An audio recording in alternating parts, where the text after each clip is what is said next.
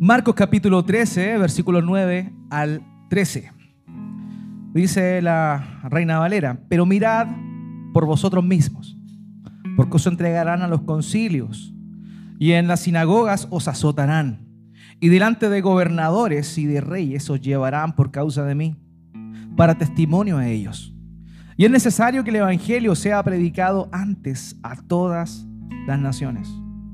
Pero cuando os trajeren para entregaros, no os preocupéis por lo que habéis de decir, ni lo penséis, sino lo que os fuere dado en aquella hora, eso hablad. Porque no sois vosotros los que habláis, sino el Espíritu Santo. Y el hermano entregará a la muerte al hermano y el padre al hijo, y se levantarán los hijos contra los padres y los matarán. Y seréis aborrecidos por todos por causa de mi nombre. Mas el que persevere hasta el fin, este será salvo. Dentro de mi experiencia como pastor, la cual no es tanto, todavía no llevo tantos años, pero por lo menos lo que he visto hasta el momento es que dentro de las disciplinas espirituales, no sé si les suena ese título, disciplinas espirituales, existen por lo menos dos que son las más complicadas para todos los cristianos. Dos disciplinas espirituales que son, les son difíciles, que no les son naturales y que requiere esforzarse un poco más. Y estas son la oración y la evangelización. Estas dos cosas, estas dos disciplinas, son sumamente importantes para la vida y crecimiento y expansión del Evangelio. Sin oración no hay proclamación y sin evangelización menos. Pero justamente estas dos son las que más nos cuestan. A todos, como cristianos. No es fácil. Ahora, el tipo de vida acelerada que llevamos eh, muchas veces genera que nos cueste apartar tiempos para la oración. Estamos en un mundo en el cual nuestro trabajo nos demanda mucho más de 8 horas, o de 9 horas en algunos casos, o de 12 horas en algunos casos. Siempre más. ¿Y qué pasa? ¿Qué sucede? Sucede que normalmente nosotros tendemos a priorizar nuestro trabajo, nuestras funciones, dedicarle tiempo a la familia, a la recreación, pero a quien dejamos, a quien relegamos normalmente es a Dios. Y el otro punto importante es el asunto de la evangelización. Estamos en un mundo bastante agresivo, sobre todo en el último tiempo. Es un mundo progresista, un mundo pluralista donde todas las voces donde todas las voces son válidas, donde todas las voces están al mismo nivel, curiosamente la voz de Cristo y la voz del Evangelio, la voz del cristianismo, es la única que es aplastantemente apabullada. Y honestamente eso no nos ayuda mucho. No nos ayuda mucho. ¿Por qué? Porque es fácil mimetizarnos finalmente dentro de la multitud y pasar nuestros días sin hablar de la gracia que hemos recibido de parte de nuestro Dios. Somos temerosos muchas veces a dañar susceptibilidades. Estamos en una generación de cristal, donde cuando uno dice que lo malo es malo, la gente se ofende. Cuando aquello que es evidente, cuando aquello que es biológico y demostrable es llevado a un segundo plano porque realmente lo que importa es cómo la gente se siente. Y muchas veces estar inmersos en ese contexto no nos facilita el trabajo. Seamos honestos, seamos sinceros. También sabemos que por predicar a Cristo, por proclamar el Evangelio, por hacer notar la necesidad que ellos tienen de conocerle a Él y de arrepentirse de sus pecados y cambiar su vida, seremos objeto probablemente de burlas y también de desprecio. ¿Y quién quiere voluntariamente ser despreciado? ¿Quién quiere voluntariamente ser mirado o, o aislado de su entorno? Honestamente nadie. ¿Quién lo desea tan solo por quererlo? Nadie. Y ese es un poco el tema. Muchas veces esa actitud temerosa es una actitud que traemos y que es común y corriente dentro de nuestros primeros años en la fe o nuestros primeros meses en la fe.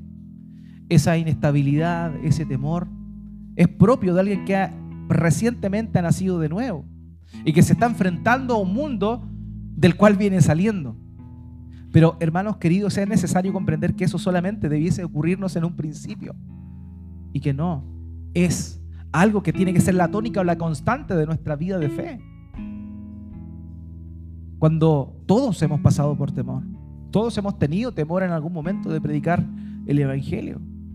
Cuando yo conocí al Señor, en primer, en primer año, estamos hablando de cuando entré a la universidad, tuve la posibilidad de asistir a un grupo universitario y estando en ese grupo universitario, el Señor tocó mi corazón y comencé a conocerle, pese a que había eh, crecido prácticamente en una familia con principios cristianos, mis padres son cristianos, y había crecido en eso, pero honestamente no había tenido un cara a cara con el Señor, no, había, no me había confrontado a mí mismo, no había visto mi pecado, no me había arrepentido y no había creído en el Evangelio. Y eso, con la gracia de Dios, se dio cuando entré a la universidad, el primer año de universidad.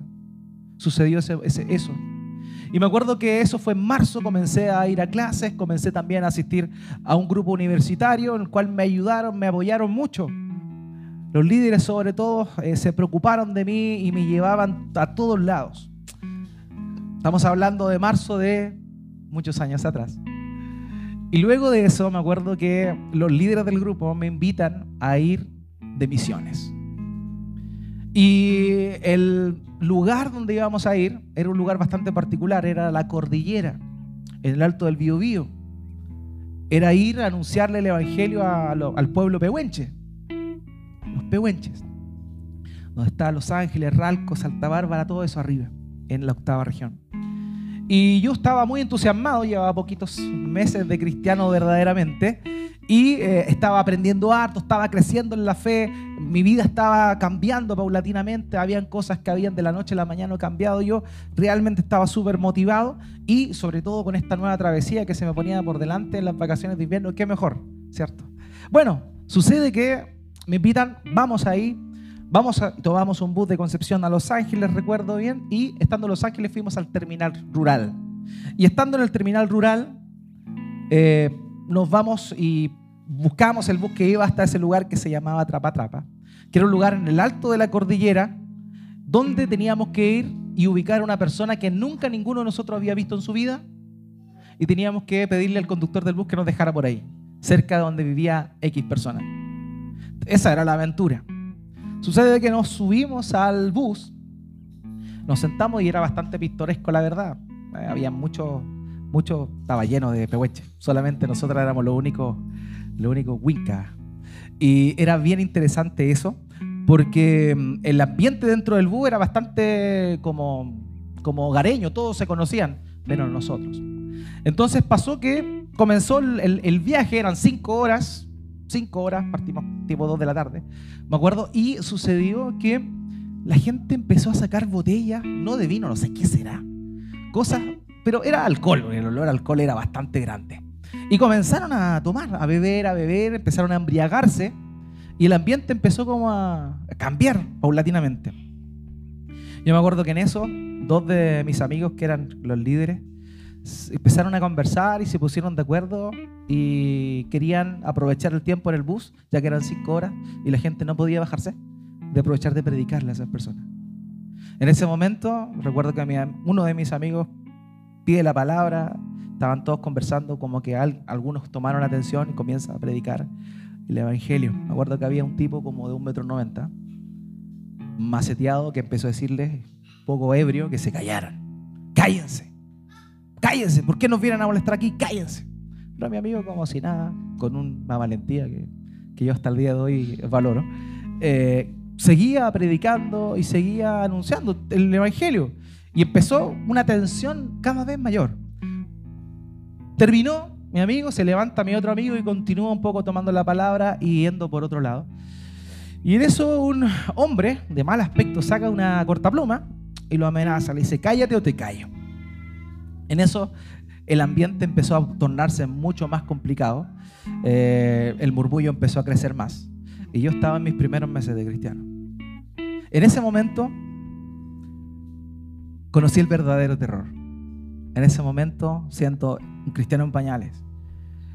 Sentía dos cosas. Una era la, el deseo de poder continuar con la predicación de mis amigos. Y la segunda era orar para que no nos pasara nada. Pero en ese momento lo que más sentía era impotencia. Impotencia porque aunque el ambiente era difícil, yo quería predicar el Evangelio, pero no tenía la valentía para hacerlo. Tenía miedo, tenía miedo porque podía pasar cualquier cosa. En ese momento temí por mi vida, temí por el grupo, por mis amigos. Y el miedo me paralizó. Lloraba de impotencia, y le soy honesto en eso. Lloraba de impotencia. Gracias al Señor, el ambiente se aquietó, pudimos compartir con unos grupos de personas y finalmente no pasó a mayores, llegamos a ese lugar y pudimos estar un tiempo para predicar y enseñar a, las familias pehuenches, pero eso es para otro sermón. Ahora bien, estando en ese, después de eso, después de esa eh, eh, experiencia que fue bastante frustrante, con el tiempo comencé a comprender la importancia de, y la necesidad de algo que todo cristiano requiere para la proclamación del Evangelio que es la valentía, el denuedo. Porque es necesario tener eso. Es necesario ser valientes para proclamar el Evangelio. Y justamente en épocas y en tiempos como el que ahora nosotros estamos viviendo. De verdad que se requiere valentía. Pero hay una cosa que empezó a calar profundo en mi corazón, que es el sentido de la urgencia de que las personas conozcan el Evangelio. Uno se va a ver en la encrucijada entre el temor y la necesidad el temor y la necesidad. Y muchas veces, por lo menos aquellos que se dedican a trabajos que son extremos como los bomberos, tienen la necesidad de entrar a rescatar a las personas que pueden estar eh, arriesgando su vida a costa de su vida, ¿cierto? Y también está el temor de, dañarse a la hora de llevar a cabo eso. Bueno, esa es la misma sensación, esa es la misma atención que nosotros necesitamos a la hora de predicar, de proclamar el Evangelio. Necesitamos ese sentido de urgencia. La gente tiene que conocer del Señor, la gente tiene que oír el Evangelio, pero debemos saber que probablemente eso va a ser a costas de algunas cosas. Para seguir a Cristo hay que pagar el precio, hay precio que hay que pagar. Y con el tiempo, en lo personal pude comprender aquello y Dios me ha ido dando el de nuevo cada vez más y no tengo ningún problema en predicar cualquier parte.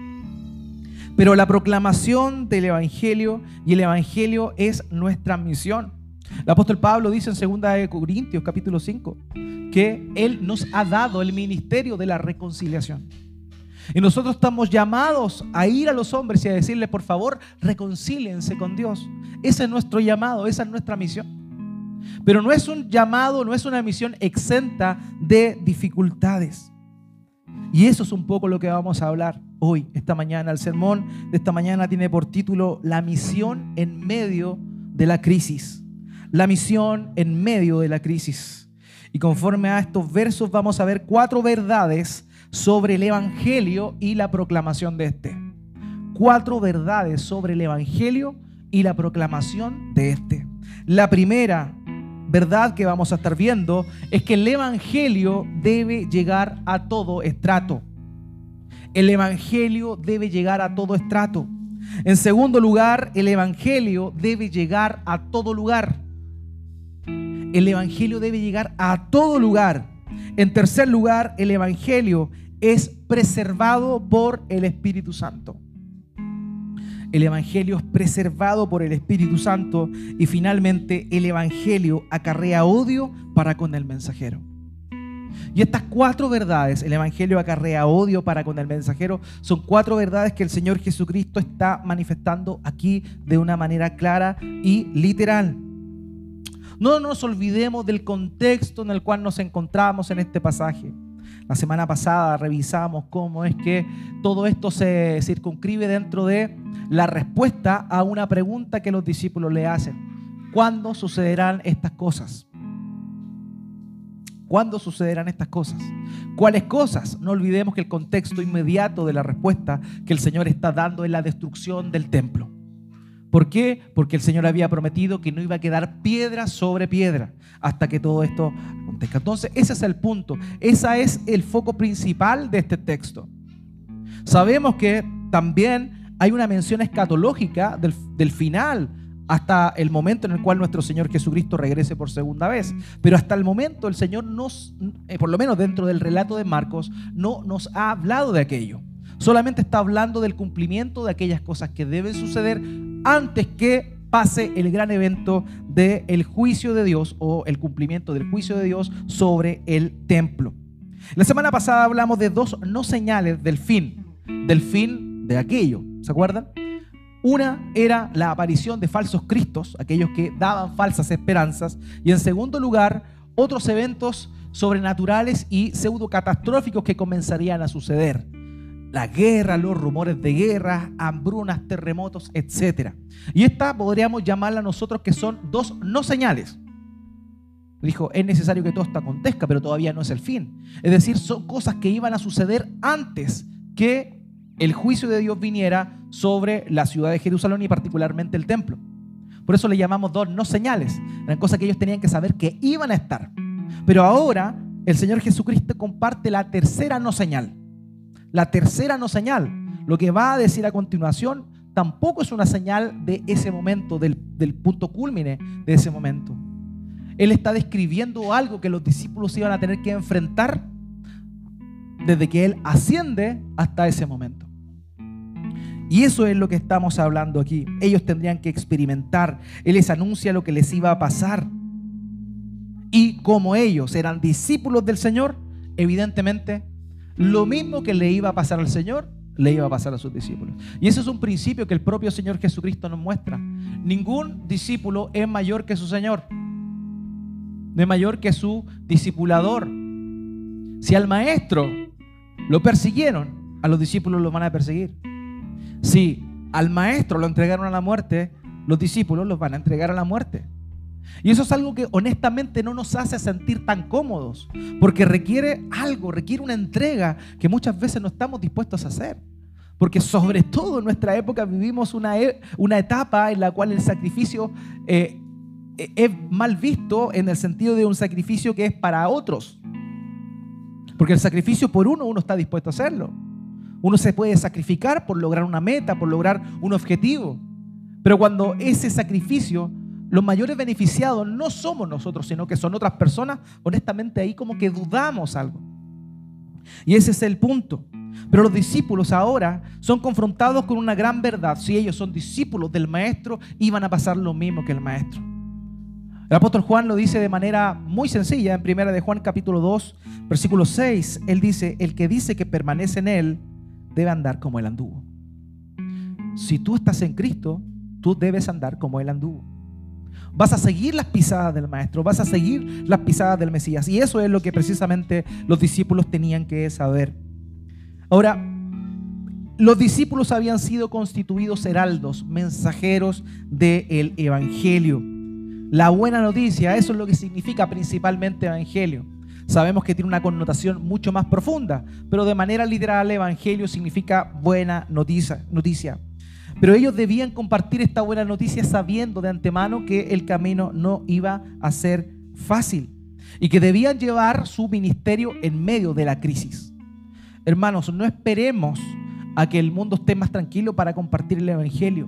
Debemos saber que el Evangelio lo vamos a compartir en medio de la crisis. No podemos esperar a que estén los ambientes Hoy muchas veces decimos, es que es tan difícil hablar a las personas, la gente no quiere escuchar. Sí, pero es que nunca ha querido escuchar y nunca va a querer escuchar. Por tanto, tenemos que asumir eso como parte del equipaje que portamos para predicar y proclamar el Evangelio. No va a haber momento más fácil. No lo va a haber. Lo más probable es que cada vez sea peor. Entonces debemos saber eso debemos saber que tenemos que predicar el Evangelio en medio de la crisis. El primer punto que vemos acá lo podemos eh, extraer del versículo 9. Hermanos, el Evangelio debe llegar a todo estrato. El Evangelio debe llegar a todo estrato. Mirad por vosotros mismos que os entregarán a los concilios y en las sinagogas los azotarán. Delante de gobernadores y de reyes os llevarán por causa de mí para testimonio a ellos. Que es interesante. ¿Cómo comienza este pasaje, el versículo 9? Pero mirad, mirad. Nuevamente el Señor emplea esta palabra que ya lo analizamos la semana pasada y la, antes, y la antepasada. Mirad. Eso implica estar vigilante. Eso implica estar expectante a lo que va a suceder para que los discípulos no los tomara desprevenidos. mirad por vosotros mismos, estén atentos ustedes, porque esto es lo que les va a pasar. Los discípulos tenían que estar concentrados y en conocimiento de lo que se les iba a venir. La cosa no iba a ser fácil. La cosa no iba a ser fácil, no iba a ser nada sencillo. Por otro lado, esta expresión mirad está en una forma imperativa. Es decir, es una ordenanza. Es una ordenanza. El cristiano de ese tiempo y el cristiano de este tiempo tiene que saber que está es un mandato estar atento y vigilante sabiendo que cualquier cosa puede suceder en cualquier momento. Cualquier cosa puede suceder en cualquier momento. Y eso es una gran verdad. Ahora bien, el Señor dice acá, mirad por vosotros mismos que os entregarán a los concilios y en las sinagogas los azotarán. Qué hermoso.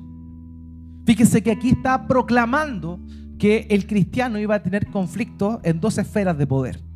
Iba a tener problemas con las autoridades civiles. ¿Le suena? Autoridades civiles e iba a tener problemas con las autoridades religiosas. Y el cristiano, el seguidor de Cristo, ayer, hoy y hasta que el Señor vuelva, va a tener ese problema. Ese problema. ¿Por qué? Porque las autoridades civiles, tristemente, toman las situaciones, toman su poder y abusan y se aprovechan de su poder. Eso es lo que sucede. Eso es lo que pasa. Las autoridades civiles se aprovechan de su poder y comienzan a tomar atribuciones que no le competen, que no le corresponden. De manera que el cristiano se va a ver en la tensión muchas veces con la autoridad civil. Los concilios a los cuales se refieren no es el Sanedrín simplemente. Cada poblado, cada pueblo de la nación judía tenía pequeños tribunales constituidos aproximadamente por siete personas. Aparte del Sanedrín, que era el grupo de 72 ancianos que gobernaba, por así decirlo, eh, el país, la nación. Cada ciudad tenía un grupito de hombres que constituían concilios pequeños que estaban encargados de aquello. A eso se refiere.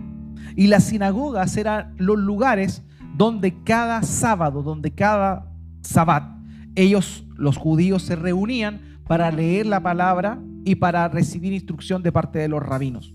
O sea, él está diciendo, ustedes van a tener problemas sociales con las autoridades y ustedes van a tener problemas con las autoridades religiosas. El cristiano está en continuo conflicto y tensión con las autoridades civiles y también con las autoridades religiosas. Y lo que dice acá es tremendo está diciéndoles que ellos iban a tener que enfrentarse a azotes, que ellos iban a tener que ser objetos de palizas. Literalmente esa expresión azote significa eso, recibir una paliza.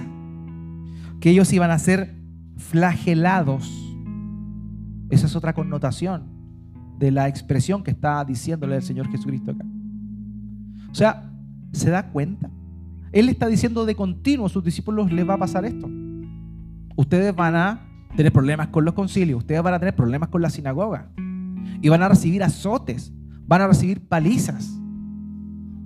La verdad es que no es muy prometedor aquello, no se escucha muy prometedor y algo que ellos verdaderamente quisieran para sus vidas. Pero eso es.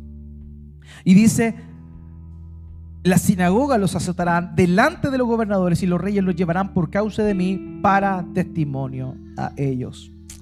Aquí es interesante también notar la expresión testimonio. En el griego, esa palabra es la raíz de nuestra palabra martirio. Martirio. Martirio. O sea, eran dos términos completamente distintos dar testimonio para el cristiano con el tiempo se convirtió en recibir sufrimiento. Y fue tan así, en muchos casos, que el término se, se unió, se fusionó. Y cuando hoy hablamos de martirio, normalmente nos referimos al sufrimiento. Pero etimológicamente, la expresión martirio significa dar testimonio. Entonces, la causa y la consecuencia se unieron en esa expresión martirio. Porque aquel que testificaba de Cristo muy probablemente iba a llegar a el sufrimiento, a la flagelación y al dolor. Por eso es que se aunan esos conceptos. Y el término martirio, hoy por hoy, a nosotros nos, nos significa más un sufrimiento que dar testimonio. Pero eso es lo que realmente significa. Hermanos, tremendo esto. Y en el caso de los discípulos, esta promesa, que no suena una promesa tan agradable, pero se cumplió al pie de la letra. Los discípulos pasaron por esto. El libro de los Hechos nos muestra justamente cómo los discípulos de Cristo tuvieron que pasar por aflicción, tuvieron que pasar por azotes. Hechos capítulo 4, versículo 1 al 22, por ejemplo, Hechos capítulo 5, versículos 17 al 42, Hechos capítulo 12, versículos 1 al 9, Hechos capítulo 21, versos 27 al 28, nos muestran cómo es que ellos dieron testimonio precisamente ante sanedrines y reyes. Así es. Así es. Hechos capítulo 4, versículo 13 dice, a ver la confianza de Pedro y de Juan, y dándose cuenta que eran hombres sin letras y sin preparación, se maravillaban y reconocían que ellos habían estado con Jesús. La gente, sabiendo que ellos no eran hombres tan inteligentes, sabiendo que no tenían una educación como la élite de aquel entonces, ellos lo reconocían y reconocían particularmente que habían estado con Jesús por la forma como recibían y como asumían el dolor a causa de la obra y la predicación del Evangelio. Serán llevados ante reyes y ante gobernantes y autoridades. Eso es lo que iba a suceder. El apóstol Pablo justamente vivió eso y en el libro de los Hechos también vemos cómo es que sucedió. Pablo se presentó ante Herodes Agripa, ante Festo, ante Sergio Paulo, ante Félix y ante el mismísimo César para dar testimonio. Fue Nerón justamente quien dio la orden para que le cortaran la cabeza al apóstol Pablo. Debemos entender algo, debemos entender que Dios nos lleva, Dios nos mueve a proclamar el Evangelio con el propósito de dar testimonio del Señor a todo lugar. Y en particular aquí nos está hablando de toda persona, de toda persona. La nueva traducción viviente traduce este pasaje de la siguiente forma. Pero esa será una oportunidad para que ustedes les hablen de mí. ¿A quiénes? A los gobernantes, a los reyes, a las autoridades. Hermanos, hay una cosa que es importante saber. Dios quiere que todas las personas lleguen al conocimiento de la verdad. Todas las personas. Todas las personas. Para que nadie quedase excusado de la responsabilidad que tiene frente a el evangelio. Nadie queda excusado. Pero para eso era necesario que el Evangelio sea testificado incluso a las autoridades, a la autoridad máxima de aquel entonces, que era el propio César. De la misma manera, hermanos, el Evangelio hoy tiene que ser entregado a todo tipo de personas. A todo tipo de personas. Normalmente el cristianismo, la iglesia evangélica, eh, se caracteriza por ayudar a las personas en necesidad. De hecho, es algo muy bueno, es maravilloso. Pero no debemos olvidar esto que también es importante. El mensaje del Evangelio debe llegar a todo lugar, a todo estrato, no solamente a las personas con necesidad, sino por sobre todo a aquellas personas que creen que no tienen necesidad, que son los poderosos, que son los gobernantes, los que tienen toda la información y todo el poder en sus manos. Ellos también necesitan el Evangelio, también es necesario dar testimonio delante de ellos. La pregunta, amado mío, es cómo va a llegar el Evangelio ahí. ¿Cómo va a llegar el Evangelio ahí? Tiene que llegar ahí también. Muchas veces le predicamos a personas en necesidad porque aprovechamos esa instancia, evidentemente, en la cual la gente está más susceptible. Está pasando por una crisis, por un problema económico y nosotros nos sentimos un poco con la posibilidad de ser un agente moral que está, entre comillas, un poco mejor que ellos y le predicamos el Evangelio. Pero ¿qué hay de aquellas personas que aparentemente no necesitan nada? Ellos también tienen que escuchar el mensaje de Cristo. Ellos también lo deben escuchar. Pero ¿cómo va a llegar el cristianismo ahí? Si no hay cristianos que estén ahí. ¿Cómo el presidente va a conocer el Evangelio? Si no hay ningún verdadero cristiano en su círculo que le predique el Evangelio. Tenemos una responsabilidad. La escritura dice que debemos Debemos orar por las autoridades. Sí, debemos orar por las autoridades, pero también tenemos que llegar a las autoridades para predicarle el Evangelio. Entonces, el cristiano está llamado a estar en todo lugar. La misión está en todo lugar. Y es ahí el gran error que se dio durante muchos años y que hoy tiene a nuestro país en la situación en la cual está, donde el cristianismo no ha influenciado en nada, en nada. ¿Por qué? Porque por años la iglesia enseñó que no tenía que meterse en la política, que no tenía que esas personas prácticamente eran leprosos, que no había que acercarse porque eran corruptos, eran pecadores y, el cristiano no tenía que estar ahí. Bueno, hoy estamos bien, viviendo eso. Hoy no tenemos un Estado laico, tenemos un Estado laicista. Una cosa es estar separado el poder de la iglesia con el poder del Estado. Evidentemente eso tiene que estar separado. El problema es que hoy existe el laicismo, que es la enajenación ante la iglesia. No solo son dos entes separados, sino que honestamente la única voz que no debe ser escuchada es la voz de la iglesia. Y eso es. El cristianismo debe llegar a todo lugar y nosotros somos los misioneros encargados de llevar eso. En 1 Timoteo capítulo 2, versículo 1 al 4, note bien lo que dice. Exhorto ante todo que se hagan plegarias, oraciones, peticiones y acciones de gracias. Note lo que sigue. Por todos los hombres, por los reyes y por todos los que están en autoridad, para que podamos vivir una vida tranquila y sosegada, con toda piedad y dignidad. Porque esto es agradable, bueno y agradable delante de Dios nuestro Salvador, el cual quiere que todos los hombres sean salvos y vengan al pleno conocimiento de la verdad. Aquí cuando dice quiere que todos los hombres sean salvos, no se está refiriendo a que el deseo de Dios es salvar a toda la humanidad, porque eso sabemos que no va a suceder. Cuando dice el cual quiere que todos los hombres sean salvos, se está refiriendo a todo tipo de personas y en el contexto está hablando que se hagan oraciones y peticiones por quienes, por los reyes y por todos los que están en autoridad. Todo tipo de personas tiene que llegar a conocer el Evangelio y las autoridades también. Por tanto, la misión de los apóstoles era llegar a dar testimonio frente a las autoridades, aunque eso les significara dolor, aunque eso les significara sufrimiento y una martirización. Hermanos, eso no ha cambiado para nosotros el día de hoy. No ha cambiado. La misión es la misma. Es la misma. La fe cristiana debe llegar a todos los estratos. A todos los estratos. Hubo un misionero llamado David Livingstone. Un hombre muy famoso, muy conocido, no solo por llevar la misión a África. De hecho, los mapas que se tenían en el año 1800 y 1900 de África eran los mapas que David Livingstone hizo porque él incursionó con el afán de predicar el Evangelio a los africanos. Pero también tenía bastante capacidad. Por tanto, los dibujos que hizo de los mapas y, para que la gente pudiese llegar y se pudiesen establecer caminos, fue tremendo el avance que David Livingstone hizo. Pero también fue conocido, no solo por aquello, sino también, no solo por ser un misionero, sino también por su fuerte lucha contra la esclavitud en Inglaterra. Ese hombre tuvo tan injerencia, tal injerencia en todos sus procesos, que luego de su muerte fue sepultado en la abadía de Westminster.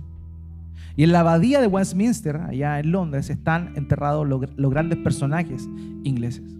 Tuvo el honor de ser sepultado ahí por toda su contribución. El cristiano no tiene que estar apartado. Ciertamente no tiene que contaminarse con eso. Pero el cristiano tiene un rol importante y activo para poder proclamar y llegar con el mensaje de Cristo a toda persona. Y eso es un punto muy importante. Lo primero, el Evangelio debe llegar a todo estrato. Lo segundo, el Evangelio debe llegar a todo lugar. Acompáñenme al versículo 10, por favor. Versículo 10. Y es necesario que el Evangelio sea predicado antes a todas las naciones. Ya habló el Señor de que las autoridades tenían que conocer el mensaje del Evangelio y que hizo y le iba a acarrear azotes. Pero también el Señor continúa diciendo, es necesario que el Evangelio sea predicado antes a todas las naciones. Esa expresión es necesario significa que tiene que ser predicado, debe ser predicado. También es un mandamiento, es una obligación. Es una obligación. El Evangelio debe, no es el Evangelio tiene, es el Evangelio debe ser predicado antes a todas las naciones, toda etnia, todos los grupos de personas que viven en el mundo deben escuchar esta maravillosa noticia. Ahora, si nos concentramos en el contexto al cual directamente el Señor Jesucristo le está hablando, que eran sus discípulos, Él está diciendo lo siguiente, porque hay una discusión al respecto. Muchos dicen, bueno, y esto que está diciendo acá, es necesario que el Evangelio sea predicado antes a todas las naciones. ¿Se está refiriendo a ese antes, a la destrucción del templo, o se está refiriendo a antes a la parausía, a la segunda venida de Cristo? Esa es la pregunta que normalmente la gente se hace. Ahora, si notamos bien en el contexto, lo que está diciendo el Señor Jesucristo está todo haciendo referencia y mención a el asunto de la destrucción del templo. Entonces, lo que tenía que suceder era que el evangelio sea predicado antes a todas las naciones, y ese antes es antes del 70 después de Cristo, cuando el templo fue destruido. Ahora, es importante notar esto. ¿Por qué? Porque antes del año 70 después de Cristo, las propias cartas y las propias epístolas del Nuevo Testamento dan testimonio que justamente esto se cumplió. Ahora, no todo el mundo, sino todo el mundo civilizado de aquel entonces, antes del año 70, fue alcanzado con el mensaje del Evangelio. Veamos las palabras del propio apóstol Pablo en Romanos capítulo 16, versículo 26 pero ahora se ha manifestado y por las escrituras de los profetas, conforme al, mandamiento del Dios eterno, se ha dado a conocer a todas las naciones para guiarlas a la obediencia de la fe. Pablo le está diciendo a los romanos que ya se ha dado a conocer a todas las naciones. Evidentemente no estaba hablando de las naciones del mundo, pero por lo menos hasta ese momento, en el tiempo de Pablo, el Evangelio había sido o se había masificado y eh, había llegado a todas las naciones conocidas de aquel tiempo. Conocidas. En Colosenses capítulo 1, versículo 6, el apóstol Pablo vuelve a confirmar esta idea. Dice que ha llegado a ustedes, así como en todo el mundo está dando fruto constantemente y creciendo, así lo ha estado haciendo también en ustedes desde el día que oyeron y comprendieron la gracia de Dios en verdad. Nuevamente, así como en todo el mundo está dando fruto constantemente. Por tanto, antes del año 70 después de Cristo, esa parte de la promesa del Señor que todo el mundo conocido o todo el mundo civilizado bajo el imperio romano ya había oído el mensaje del Evangelio. Esa promesa se cumplió. Ahora bien, no olvidemos que el mensaje que el Señor Jesucristo da acá también es un paralelismo escalonado para referirse de alguna manera a lo que sucederá al final cuando el Señor Jesucristo venga por segunda vez. Por tanto, si en todo el mundo conocido se cumplió lo que el Señor Jesucristo dijo en ese tiempo, ahora, antes de su segunda venida, en todo el mundo, pero ahora sí, en todo el mundo, va a llegar a ser conocido el mensaje del Evangelio. O sea, antes que el Señor Jesucristo venga, todo el mundo, no solamente el mundo civilizado, todo el mundo va a haber oído el mensaje del Evangelio. No solo esto se, cumplió en el momento en el cual el Señor lo prometió para esa generación de discípulos, sino que también esto se va a extender hasta el fin de los tiempos, cuando el Señor Jesucristo vuelva por segunda vez, y para ello es necesaria tu acción y la mía. Hermanos, todavía hay mundo que no ha sido alcanzado por el mensaje del Evangelio. Todavía hay personas en países, en etnias que no han escuchado el mensaje del Evangelio. Incluso aquí, en nuestro país, hay gente que no ha escuchado el mensaje del Evangelio. ¿En serio? Y uno podría decir, pero ¿cómo? Si Chile es una nación católica. No, no ha escuchado el mensaje del Evangelio. Todo, no. Todavía hay lugares, todavía hay personas que no han sido alcanzadas y esa es nuestra misión, amados. Esa es nuestra misión. El Señor Jesucristo dijo en Mateo 28, 18 al 20. Acercándose Jesús les dijo, toda autoridad me ha sido dada en el cielo y en la tierra. Vayan pues y hagan discípulos de todas las naciones, bautizándolos en el nombre del Padre y del Hijo y del Espíritu Santo, enseñándoles a guardar todo lo que les he mandado. Y recuerden, yo estoy con ustedes todos los días hasta el fin del mundo. Hermano, hermana, es tu responsabilidad y la mía predicar el Evangelio. Porque eso se cumplió en el 70. Todo el mundo conocido en aquel entonces, todo el mundo civilizado en aquel entonces, conoció el Evangelio porque los discípulos se dispusieron a proclamar el Evangelio de la verdad. Y esa promesa va a volver a cumplirse antes del retorno de nuestro Señor Jesucristo. ¿Por qué? Porque y yo, sus hijos, estamos dispuestos a proclamar el mensaje del Evangelio.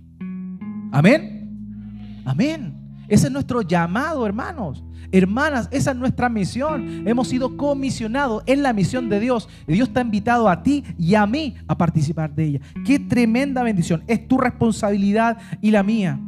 Porque saben una cosa, los ángeles no van a salir a predicar el Evangelio. De verdad, aunque hay algunos que creen que en Apocalipsis dice que los ángeles van a predicar. Pero no, los ángeles no van a salir a predicar el Evangelio. Dios está comisionado a ti y a mí. Y Pablo lo deja claramente establecido en Romanos capítulo 10, versículos 14 al 15. Romanos capítulo 10, verso 14 al 15. ¿Cómo pues invocarán a aquel en quien no han creído? ¿Y cómo creerán en aquel de quien no han oído? ¿Y cómo oirán sin haber quien les predique? ¿Y cómo predicarán si no son enviados? Tal como está escrito, cuán hermosos son los pies de los que anuncian el Evangelio del bien. Es tu misión y la mía. ¿Cómo conocerán? ¿Cómo escucharán? ¿Cómo oirán si no hay quien les predique? ¿Y ese quién eres tú? Ese quién eres tú y soy yo. Queridos, es nuestra misión. Y es un privilegio. ¿Saben una cosa? El versículo 10 dice, lo vuelvo a repetir, es necesario que el Evangelio sea predicado antes a todas las naciones. Ese sea predicado, esa palabra griega, tiene una connotación muy, pero muy fuerte. ¿Sabe lo que significa? Que tiene que ser conocido pública y ruidosamente. Pública y ruidosamente. Eso es lo que dice la palabra en griego. Es la fuerza de la expresión. Tiene que ser conocido, público y ruidosamente. Eso es lo que tiene que suceder. El Evangelio debe ser predicado. Y es nuestra misión hacerlo. Es nuestra misión hacerlo. No hablemos de métodos, no hablemos de maneras, hablemos de la misión. Y la misión es proclamar el Evangelio. Porque son las noticias más importantes que un heraldo, que un mensajero puede anunciar. El obispo Juan Carlos Rael, un obispo del principio del año 1900, dijo, a pesar de los hombres y del diablo, la historia de la cruz se contará en todos los lugares del mundo. Las puertas del infierno no prevalecerán contra ella, citando la Biblia. A pesar de la persecución, la cárcel y la muerte, nunca faltará una sucesión de hombres fieles que proclamarán las felices noticias de la salvación por gracia. Puede que pocos la crean. Puede que muchos de sus oidores continúen endurecidos por el pecado, pero nada evitará que el Evangelio sea predicado. Amados, amadas, tenemos una misión, tenemos una obligación. Tenemos una misión, tenemos una obligación. Tú puedes decir, pero ¿cómo? Yo, si no sé tanto. No estoy preparado todavía. No siento que esté capacitado para poder hacerlo. Te invito a leer el versículo 11. Marcos 13, 11. El Evangelio, hermanos míos, es preservado por el Espíritu Santo. ¿Usted cree en eso? ¿Cree en eso o no? El Evangelio es preservado por el Espíritu Santo. Marcos 13:11. Pero cuando os trajeren para entregaros, preocúpate por lo que habéis de decir. ¿Eso dice? ¿Qué dice? No os preocupéis por lo que habéis de decir, ni lo penséis, sino que lo que fuere dado en aquella hora, eso hablad, porque no sois vosotros los que habláis, sino el Espíritu Santo. Amén. Y nuestra mayor preocupación muchas veces es no saber qué decir. Y nuestro peor error es no saber qué dice Dios.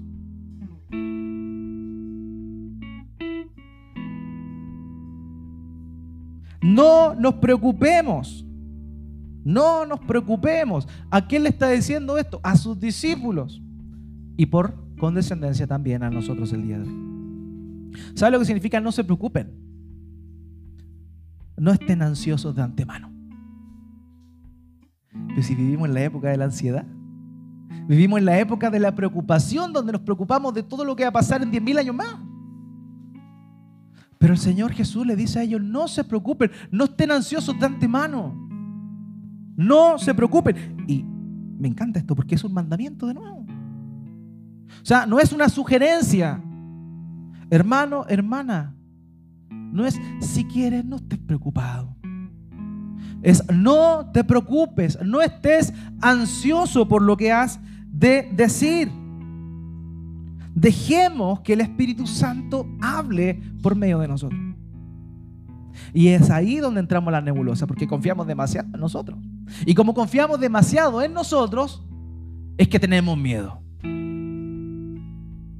Pero tenemos que entender que no hemos sido llamados a anunciar nuestro evangelio. Hemos llamados a hacer anunciar el evangelio de nuestro Señor Jesucristo. Y el que se lleva la gloria es Él. Y el medio que Él utiliza es guiarnos por medio de su Espíritu Santo. Dejemos que el Espíritu Santo obre. Dejemos que el Espíritu Santo obre. La traducción del lenguaje actual traduce esto de la siguiente forma. Dice, ustedes no son los que van a hablar, sino que el Espíritu Santo hablará por ustedes. Interesante. Normalmente nos preguntamos, oye, pero ¿cómo debemos evangelizar? ¿Cómo entramos a las personas para poder? Sí, es cierto, hay herramientas que pueden facilitarte eso. Pero honestamente, ¿por qué nos preocupamos por lo que hemos de decir? El Señor le está diciendo esto a personas con las cuales compartió más de tres años. Ellos escucharon todos los sermones del Señor, los tenían fresquitos todos los sermones del Señor, vieron todos los milagros que hizo el Señor, ellos sí que tenían historias para contar. Ellos sí que tenían cosas que hablar.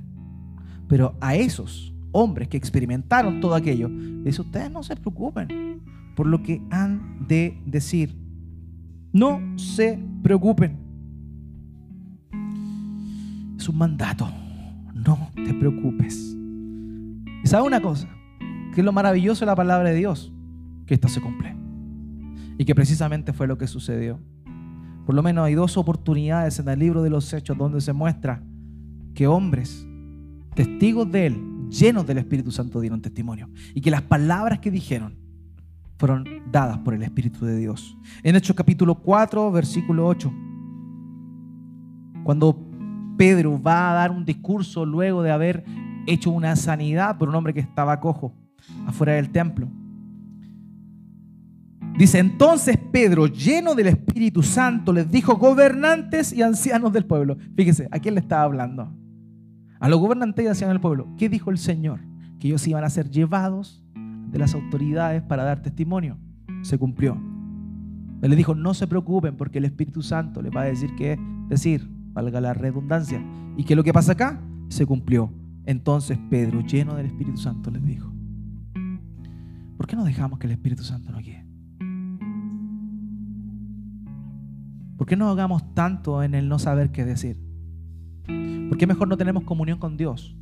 ¿Por qué mejor no estamos tan unidos a Él y simplemente permitimos que Él se lleve la gloria? ¿Por qué? Porque siempre queremos controlar las cosas. Hechos capítulo 7, versículo 55. Esteban no fue apóstol. Hermano, Esteban no fue apóstol. ¿Saben cuál es la misión que tenía Esteban? Era servir las mesas, era repartir la provisión a las viudas que estaban totalmente desamparadas, con el solo fin de que las viudas no se agarraran de las mechas porque unas pensaban que les daban más a las otras que a ellas mismas. Fíjese la labor que tenía de un problema tremendamente carnal dentro de la iglesia. Pero cuando Dios escogió a esas personas, Dios motivó a Pedro a decir que quienes iban a ser elegidos debían ser hombres llenos del Espíritu Santo. Y uno de ellos era Esteban. Esteban. El, ministerio más corto que existe en la Biblia es el de Esteban. Pero fíjese en Hechos capítulo 7, versículo 55. Pero Esteban, lleno del Espíritu Santo, fijo los ojos en el cielo, vio la gloria de Dios y a Jesús de pie a la diestra de Dios. Testificó lleno del Espíritu Santo. Hermanos, ¿saben una cosa hermosa? Es que Dios cumple su palabra. Dios cumple su palabra. Él lo que promete, lo cumple. Esa es la base de uno de sus atributos o perfecciones que se llama la fidelidad. Hermano, Dios va a cumplir lo que dijo. Él lo cumple.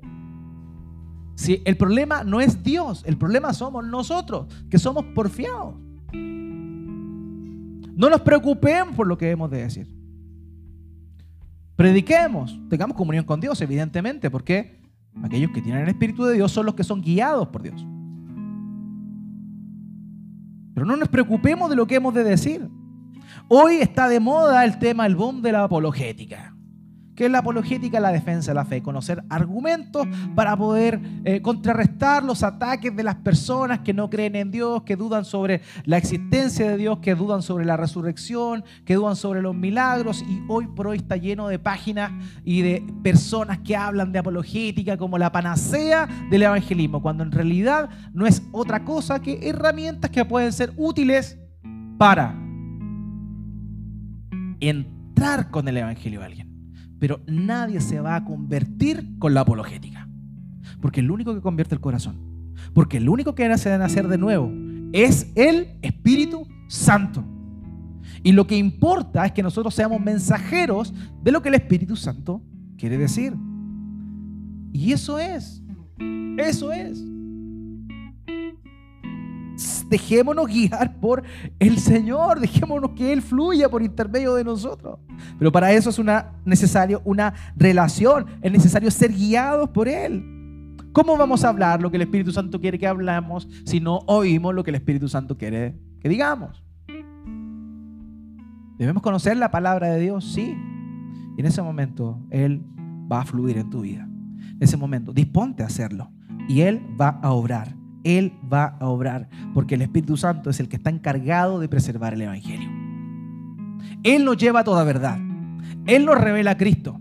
Él es quien despierta los espíritus de aquellos que están muertos y los hace nacer de nuevo. Es Dios por medio del Espíritu Santo. Confiemos en Él y la vida se nos facilita. Suena súper lindo y súper sencillo. Ahora, hermano, hermana, vívalo. Vívalo. Deje que el Espíritu Santo le guíe. Tenga la disposición a hacerlo. No tienes que saber tanto. Lo que tienes que hacer es ser un buen oidor de lo que el Espíritu Santo te dice que digas. Y no estoy entrando en una onda mística ni mucho menos. Simplemente te estoy diciendo, deja que el Espíritu Santo obre. ¿Cuál es la espada del Espíritu? Efesios capítulo 6. La palabra es la, espada del Espíritu. O sea, el Espíritu no te va a decir nada que no esté en la palabra. Conoce la palabra. Y en ese momento Él va a llevar y te va a sacar esa palabra que está en tu mente, guardada en tu corazón, y la va a poner ahí. Y la gloria se la va a llevar Él, no tú. Qué gloria más grande. Amén. Amén. Cuarto punto. El Evangelio acarrea el odio para el mensajero. Y esta es la parte que menos nos gusta, que menos nos interesa, pero es una realidad, hermanos y hermanas. Acompáñenme al versículo 12 y al versículo 13. Marcos capítulo 12 perdón, Marcos capítulo 13, versículos 12 al 13. Y el hermano entregará la muerte al hermano y el padre al hijo, y se levantarán los hijos contra los padres y los matarán. Y seréis aborrecidos de todos por causa de mi nombre, mas el que persevere hasta el fin, este será salvo. Hasta el momento no hay problema en todo lo que hemos visto. En los tres puntos anteriores no hay problema, ¿cierto? El Evangelio debe llegar a todos tratos. ¿Cuántos dicen amén a eso? Amén. El Evangelio debe llegar a toda nación, a todo lugar. ¿Cuántos dicen amén? Amén. El Evangelio es preservado por el Espíritu Santo. Amén. Bueno, el Evangelio conlleva un costo a aquel que lo porta. El Evangelio le pesa también a aquel que lo comparte. Y hay un costo que es inevitable, que se debe pagar. Es un costo que existe y que el Señor Jesucristo quería que sus discípulos estuvieran en conocimiento. Es el costo del sufrimiento. Porque identificarse con Cristo y con el mensaje del Evangelio va a conllevar a eso, sí o sí. ¿Sabes una cosa? Tú eres como Cristo. Si tú predicas a Cristo como Él predicaba, te van a perseguir.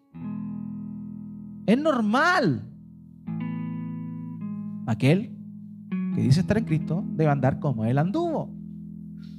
Si a Cristo le hicieron eso, a ti también te lo van a hacer, a mí también lo van a hacer. Ahora, si no te dicen nada es porque no estás predicando como Cristo, es porque no estás viviendo como Cristo. Entonces pasas piola, eres un agente secreto en el mundo. Pero Dios no nos llama a ser agente secreto, hermano. El Señor Jesucristo nos preparó para esto. Nos preparó para esto. Este es el momento del mayor problema. Ahora, esto no era una novedad para los discípulos. Él en su evangelio en muchas oportunidades, por lo menos está registrado en el evangelio, pero durante su ministerio en muchas oportunidades le dijo a sus discípulos lo que le iba a pasar. Mateo 10 del 16 al 17, anótelo por ahí, después lo revisa. Lo leeré, miren, yo los envío como ovejas en medio de lobos.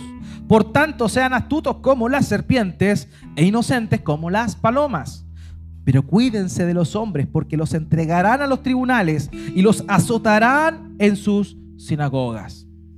No era novedoso para los discípulos. Ellos sabían, el Señor ya les había anunciado de antemano que les iba a pasar eso. Mateo 10, 34 al 36, un poquito más allá. No piensan que vine a traer paz a la tierra. No vine a traer paz, sino espada. Porque vine a poner al hombre contra su padre, a la hija contra su madre, y a la nuera contra su suegra. Qué novedad. Y a los enemigos del hombre serán los de su misma casa. No era novedoso esto. Era algo que iba a pasar, algo que se iba a dar. Incluso la última noche, en la cual el Señor estuvo con sus discípulos, en Juan capítulo 16, versículo 2 al 3, le dice nuevamente esto. Los expulsarán de las sinagogas pero viene la hora, note, cuando cualquiera que los mate pensará que así rinde un servicio a Dios. Y harán estas cosas porque no han conocido ni al Padre ni a mí. Un cristiano debe saber que la misión de Dios debe ser llevada en medio de la crisis, en medio de la traición y en medio del sufrimiento que nadie quiere recibir. Ese es el costo, hermanos. El costo todo cristiano que está en la misión tiene que saber que si es cristiano de verdad, le va a pasar lo que de verdad le sucede a un cristiano. Pablo, a Timoteo, segunda Timoteo capítulo 3 versículo 12. En verdad, todos los que quieren vivir piadosamente en Cristo Jesús serán perseguidos. ¿Usted quiere vivir piadosamente en el Señor? Bueno, debe saber que va a ser perseguido. Es así. Apocalipsis, el último libro de la Biblia, con un lenguaje evidentemente simbólico, relata o muestra lo que sucede ahí en Apocalipsis capítulo 6, versículo 9 al 11, y dice lo siguiente. Cuando el Cordero abrió el quinto sello, vi debajo del altar las almas de las que habían sido muertos a causa de la palabra y del testimonio que habían mantenido. Clamaban a gran voz ¿Hasta cuándo, oh Señor santo y verdadero, esperarás para juzgar y vengar nuestra sangre de los que moran en la tierra? Y se les dijo a cada uno de, se, perdón, se les dio a cada uno de ellos una vestidura blanca y se les dijo que descansaran un poco más de tiempo hasta que se completara también el número de sus consiervos y de sus hermanos que habrían de ser muertos como ellos lo habían sido. Imagínense la escena, el trono celestial, las almas martirizadas a lo largo de la historia, clamándole al Cordero, ¿hasta cuándo, Señor? A justicia, a justicia. Pero Dios le da un galardón, los viste de blanco y le dice, tranquilo, porque ustedes no son los únicos. Todavía falta más y más que den su vida por causa de Cristo si nuestro Señor Jesucristo lo persiguieron a nosotros también, nos van a perseguir.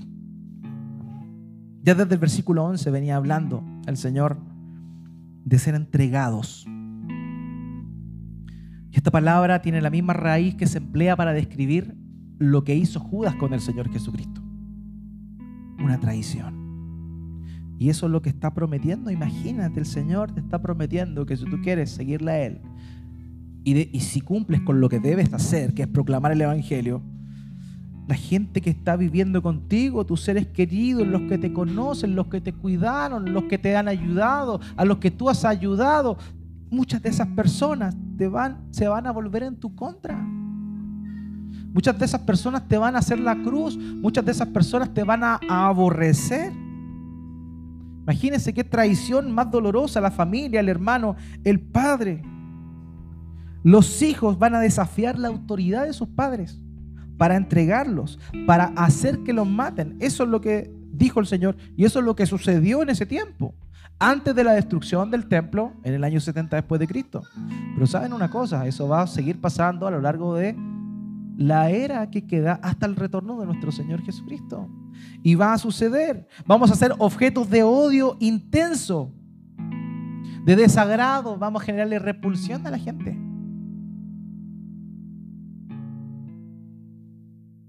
La semana pasada, en la municipalidad le, eh, eh, izaron la bandera evangélica por el fin de semana, como fue el día de la iglesia evangélica en Chile.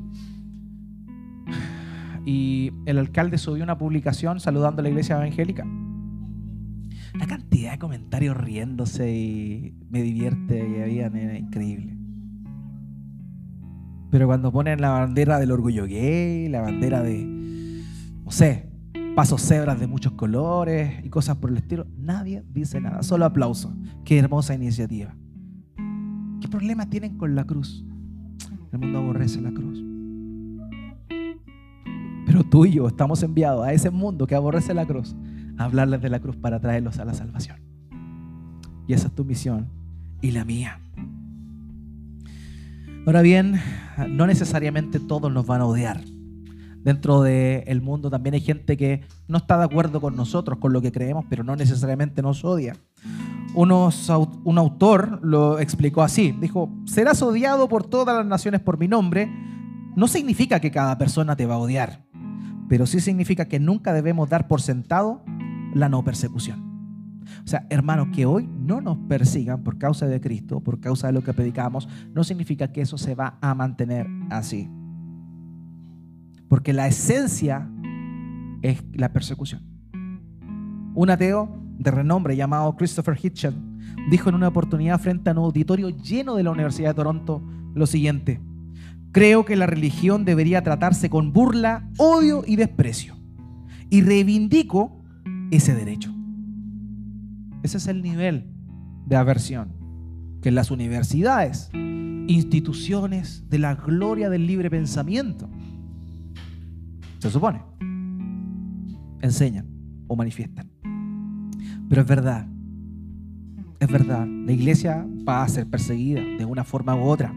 Spurgeon dijo, es la naturaleza de los impíos odiar a los justos, así como el lobo se enfurece contra las ovejas. Es la naturaleza. Vuelvo con ustedes al versículo 13. Ustedes serán odiados por todos por causa de mi nombre, pero el que persevere hasta el final, ese será salvo, hermanos, hermanos, hermanas. El odio para con el Evangelio es de siempre. La iglesia, la historia de la iglesia cristiana ha demostrado que esto se ha cumplido y se sigue cumpliendo. ¿Saben una cosa? Algunos historiadores hacen estimaciones que más de 70 millones de cristianos han dado su vida por testimonio de Cristo. 70 millones de cristianos aproximadamente. Y 45 millones solo en el siglo XX. 45 millones de cristianos han dado su vida por Cristo. Ahora, podría contarles muy buenas historias de martirización. Hay libros maravillosos que nos hablan de eso, de lo que sucedió en el pasado. Pero sabe una cosa, quiero hablarles de hoy. Hoy, 7 de noviembre, es el Día Internacional de la Oración por la Iglesia Perseguida. Justo hoy día, providencialmente. Hoy es el día de la oración por la iglesia perseguida. Y quiero invitarte a orar, quiero invitarte que hoy puedas apartar un tiempo y puedas orar por quienes están siendo perseguidos. No quiero contarles historias de gente que vivió hace más de 100, 200, 300 años, quiero leerte cosas que están pasando hoy.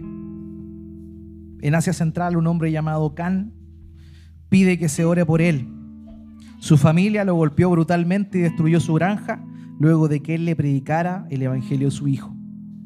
Él podría haber huido, pero dijo, y cito las palabras de él, si me voy, ¿quién les hablará de Jesús? ¿Cómo pueden conocer a Cristo si no hay quien les predique? Cuanto más me golpeaban, más veía la necesidad de hablarles sobre el amor de Dios. Hoy día. Khalid, un joven de Etiopía, rechazado por su familia, cuenta lo siguiente. Cuando vivía con mi familia, mi vida era cómoda. Cuando me rechazaron, se volvió un verdadero caos. Lo que me motivó fue la palabra que dice, no te abandonaré. Entonces lo dejé todo por él. En Camerún, un hombre llamado Paul pide por él y por la iglesia en su país, ya que Boko Haram, esta agrupación musulmana, ha destruido la vida de muchas personas. Él pide oración y dice esto, ora por nosotros para que la situación mejore y para que los extremistas se detengan. Clama para que Dios nos fortalezca para enfrentar la persecución. Eso soy, hermano. Hoy. Mientras tú y yo probablemente vamos a almorzar algo rico, vamos a compartir con la familia, algunos tal vez van a sentarse a ver una serie en Netflix, una película en Netflix o cualquier cosa. Pero hoy los hermanos están pasando por gran dificultad. Hoy les toca a ellos, mañana nos puede tocar a nosotros. ¿Estás preparado? ¿Estás dispuesto? Porque eso es lo que le pasa a los que predican el Evangelio. La perseverancia, hermanos, es la prueba de nuestra fe. El Señor Jesucristo dice, más el que persevera hasta el final será salvo. Y cuando dice esto, no se está refiriendo como algunos piensan que, va a venir la gran tribulación y que en ese tiempo solamente van a ser salvos los que no nieguen al, al Señor. No está hablando de eso en ninguna parte del texto acá. Lo que está diciendo acá es que la perseverancia hasta el final es una evidencia de que tú verdaderamente naciste de nuevo. La perseverancia hasta el final es la evidencia. Alguien dijo, la fe, que se fuma antes de la meta fue defectuosa desde el principio. Otro pastor comentó, aquel que deserta cuando llega la persecución pone de manifiesto que en primer lugar nunca tuvo fe salvadora. La salvación de la que habla el Señor Jesucristo no es una salvación de la persecución. Fíjense en algo, en ningún momento el Señor le dice a sus discípulos que los va a librar de la persecución. Lo que les dice es que Él va a mandar su espíritu para que los acompañe mientras estén ahí. Pero que perseveren hasta el final, que continúen firmes hasta el final. Eso es lo que está diciendo el Señor aquí. La promesa que da, más el que persevera hasta el final será salvo. Lo más probable, de acuerdo al contexto, es que se esté refiriendo a recibir el galardón, la herencia y el regalo de la vida eterna. En Marcos capítulo 8, versículo 35 lo dijo. Porque el que quiera salvar su vida la perderá, pero el que pierda su vida por causa de mí y del Evangelio, la salvará. Por tanto, la promesa a la cual se está refiriendo es a la, al eterno galardón que recibirá por mantenerse firme hasta el final. Hermanos míos, perseveremos, mantengámonos firmes, porque ese es el llamado que nuestro Dios nos hace. Pablo le dijo a Timoteo en 2 Timoteo capítulo 2 versículo 12, si perseveramos también reinaremos con él. Si lo negamos, él también nos negará. El obispo Royal dijo, ninguno de aquellos que soporten la tribulación perderán su recompensa. Todos recogerán a la larga una rica cosecha, aunque siembren con lágrimas, se recogerán con gozo. Su ligera aflicción, que es pasajera, conducirá a, enorme, a un enorme peso de gloria. Debemos llevar el mensaje de Cristo en medio de la crisis. Nos va a costar, nos va a costar. Es el costo que debemos asumir. ¿Estamos dispuestos a eso? Amén. Que venga lo que venga, cuando Dios quiera. Pero debemos tener esa disposición. Pese a cualquier cosa, a cualquier peso, a cualquier costo, debemos proclamar el mensaje del Evangelio. Y de pura gracia recibiremos una recompensa. Termino con este pasaje, Romanos 8:18, pues considero que los sufrimientos de este tiempo presente no son dignos de ser comparados con la gloria que nos ha de ser revelada. Amén. Amén, hermanos. Animémonos a proclamar el Evangelio. Animémonos a cumplir nuestra misión a la cual hemos sido convidados. No es nuestra misión, hemos sido invitados porque es la misión de Dios. Él es el Dios que vino a salvar y a rescatar al pecador. A ti y a mí nos salvó y nos rescató. Pero nos ha dado el privilegio de ayudarle a Él a seguir con su misión. Que el Señor nos use para la gloria de su nombre. Oremos al Señor.